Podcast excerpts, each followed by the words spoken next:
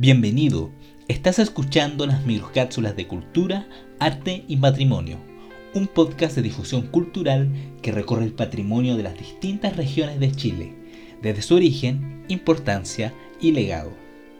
Este proyecto es posible gracias al Fondo Nacional de Desarrollo Cultural y las Artes 2021, línea fomento a la economía creativa, del Ministerio de las Artes, Cultura y Patrimonio.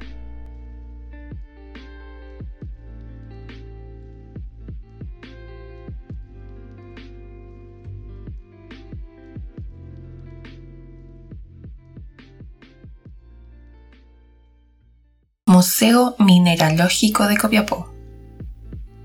El Museo Mineralógico de Copiapó, dependiente de la Universidad de Atacama, corresponde a la mayor colección mineralógica y de mejor calidad de todo el país y probablemente se encuentre entre las más interesantes de Sudamérica. Esta colección nace a mediados del siglo XIX bajo el alero del Colegio de Minería de Copiapó, posteriormente Liceo de Hombres, con su rector don José Antonio Carvajal y su maestro don Ignacio Domeico. La colección del Museo Mineralógico bordea alrededor de 400.000 ejemplares de minerales de Chile y el mundo. El foco principal del museo consiste en fomentar el conocimiento mineralógico que en conjunto con la geología vincula a la sociedad organizaciones públicas y privadas, entidades científicas nacionales y extranjeras para dar cumplimiento con las líneas de investigación, docencia, cultura y extensión de la región de Atacama y de nuestro país. Su origen se remonta al año 1846, en donde Bajo el alero del gremio de minería se gestionó la creación del Museo Mineral, con el fin de albergar los ejemplares del mineral de plata de Chañarcillo. Este museo se creó en el año 1860, solo tres años después de la Escuela de Ingeniería de la Universidad de Atacama, de la cual depende el museo. Esta colección ha sido custodiada por diferentes instituciones a través del tiempo, partiendo por el gremio de minería en el año 1846, el Liceo de Hombres de Copiapó, la Escuela de Minas de Copiapó en el año 1857, la Universidad Técnica del Estado, sede de Copiapó en el año 1947 y la Universidad de Atacama en el año 1981. Desde el año 1980 se encuentra ubicado en el actual edificio de la calle Colipí y su inauguración se hizo el 7 de diciembre como un homenaje a la ciudad que está de aniversario el día 8 de ese mismo mes. El Museo Mineralógico depende del Departamento de Geología de la Universidad de Atacama. La colección ha sorteado con éxito el pasar del tiempo, enfrentándose a múltiples eventos como incendios, terremotos e inundaciones, que no han mermado la calidad de las muestras que allí se exhiben. El museo cuenta con dos pisos destinados a la exhibición, en los cuales se presentan varias técnicas. El recorrido comienza por el segundo piso, donde se presentan dos secciones, una de minerales agrupados según el sistema cristalino y otras según elemento químico afín como hierro, aluminio, cobre, entre otros.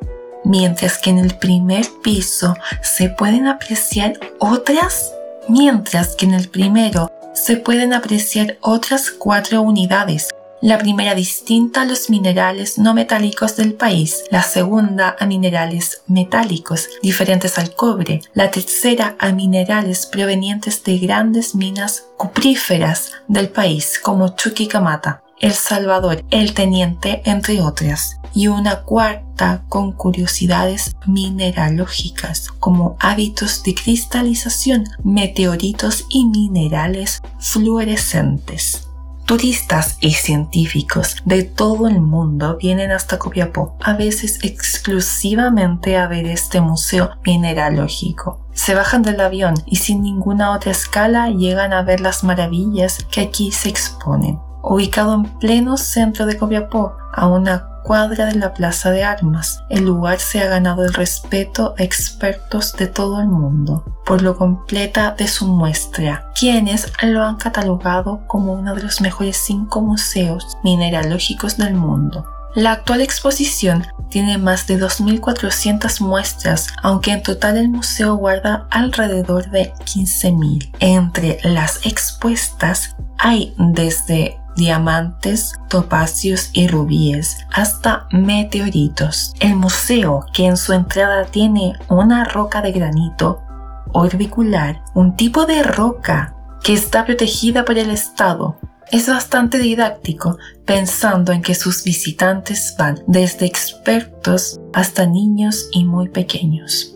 El recorrido empieza con una explicación de los sistemas cristalográficos, en que se muestran las formas geométricas que pueden adquirir los minerales si tienen tiempo, espacio, temperatura, reposo y solución adecuada, teniendo un desarrollo natural que no necesita la intervención alguna de personas para llegar a esas maravillosas y perfectas formas. Siguiendo en las vitrinas laterales se exponen minerales no cristalizados también hay una sección de minerales no metálicos, es decir, minerales que no conducen electricidad. También hay dos vitrinas de paleontología, o sea, de fósiles. Por ejemplo, hay dientes de megalodón, un tiburón prehistórico que medía 20 metros de largo e incluso más, y cuyos restos fueron encontrados en el sector de Bahía Inglesa. Otra sección expone muestras de yacimientos cupríferos de Chile, donde hay minerales de Chuquicamata, la Andina, Minera Candelaria y El Salvador. Después hay una tercera sección donde están los minerales metálicos conductores de electricidad como el oro, la plata, el fierro y el manganeso. Una cuarta sección muestra curiosidades mineralógicas donde hay algunas rarezas encontradas. Es aquí donde se exponen los meteoritos, Finalmente, hay tres vitrinas de petrografía, es decir, de rocas. Por último, no se pueden dejar ver los minerales fluorescentes que al aplicarles luz ultravioleta reaccionan mostrando a los visitantes impresionantes colores. Si bien hay centenares de minerales de gran belleza y perfección, la colección consta de muestras escasísimas a nivel mundial, como por ejemplo los hermosos cristales de proustita y, y pirargirita, provenientes de Chañarcillo, afirmándose como los de mayor perfección hallados hasta la fecha, ostentando un elevado valor. Así también se destacan los ejemplares de meteoritos recolectados en el desierto de Atacama, entre ellos un hermoso espécimen tipo palacito de 79 kilogramos con abundantes cristales de hasta un centímetro, atacamitas de alta perfección y gran tamaño, provenientes de la mina La Farola de tierra amarilla y una amplitud de minerales de cobre, plata y oro provenientes del norte de Chile. Así también el museo conserva ejemplares de minerales agotados en algunos yacimientos producto de la actividad extractiva como el cobre nativo y cuprita de potrerillos o croenquita de Chuquicamata. Esta entidad no solo actúa como exhibición y almacenamiento de minerales, sino que mantiene una constante interacción pedagógica y didáctica al prever ejemplares a los laboratorios de carreras de geología y algunas ingenierías impartidas en la Universidad de Atacama.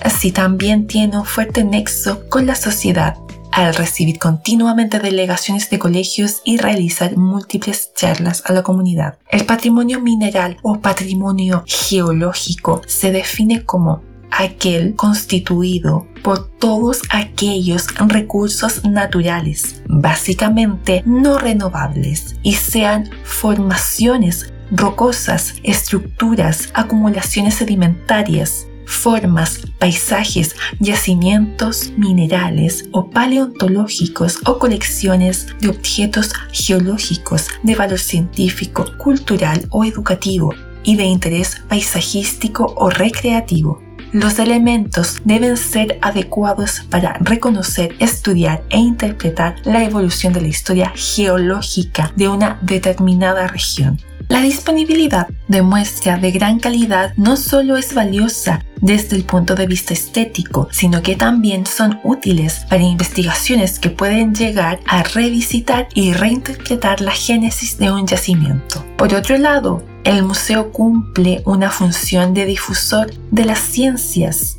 de la tierra hacia la comunidad además de constituir un importante apoyo a la docencia en carreras relacionadas a estas y que se dictan en la misma universidad, como geología, ingeniería en minas e ingeniería en metalurgia. El Museo Mineralógico tiene un valor geopatrimonial que muchas veces no ha sido apreciado totalmente este sitio debe dejar de ser visto como una mera colección mineralógica, sino como uno de los mejores y más antiguos exponentes del patrimonio geológico de Chile y como un lugar de interés geológico. Mirar cada una de las muestras expuestas con detención se vuelve una experiencia alucinante las formas que los minerales pueden llegar a adquirir naturalmente nos vuelven a demostrar que la naturaleza tiene mucho que ofrecernos.